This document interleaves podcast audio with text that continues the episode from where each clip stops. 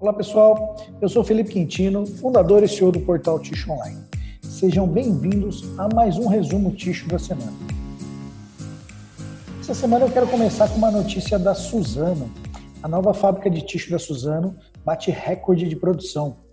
A recém-inaugurada fábrica de ticho da Suzano em Cachoeiro do Itapemirim, lá no Espírito Santo, bateu recorde de produção.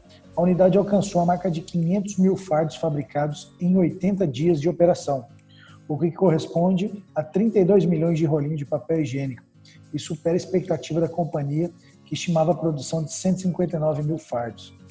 Muito bom, quase três vezes mais aí a produção do que a Suzano esperava. A fábrica produz as marcas Mimo, de folha tripla e folha dupla, e a Maxi Pure, de folha dupla. Ah, e, essa, e a produção dessa fábrica é destinada ao abastecimento dos estados da região Sudeste. Então, antes a Suzano tinha uma, uma participação muito maior no Norte e Nordeste, e agora com a fábrica de Cachoeiro do Itapemirim, a estratégia já começa a vir um pouquinho aqui para baixo no Sudeste. Essa semana eu fiz um talk ticho com o Pedro Vilas Boas, que é presidente da NAP.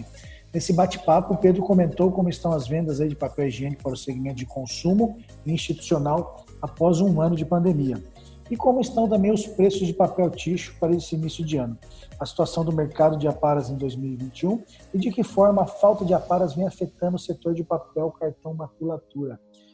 Foi um talk ticho muito bacana, pessoal. Eu fiz um talk com ele o um ano passado, logo ali no, no começo da pandemia. E agora, um ano depois, a gente deu uma revisada em tudo que a gente conversou ano passado para ver como é que está a situação do, do mercado de papel ticho, do mercado de aparas, né, fazendo uma análise aí do, do de, de, como foi e de, como está sendo esse ano. Legal? Uma notícia de, de ondulado aí, de, de embalagem, né? Demanda de papel ondulado supera expectativas e deve continuar forte nos próximos meses.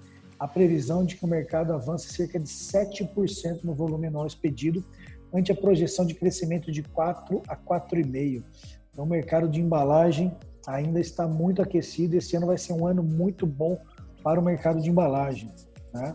É, igual o ano passado. O ano passado também já foi um ano muito bom para o mercado de embalagem. Pessoal, essas foram as principais notícias da semana. Eu espero que você fique bem, fique seguro aí e a gente se vê na próxima semana. Um abraço e até mais. Tchau, tchau.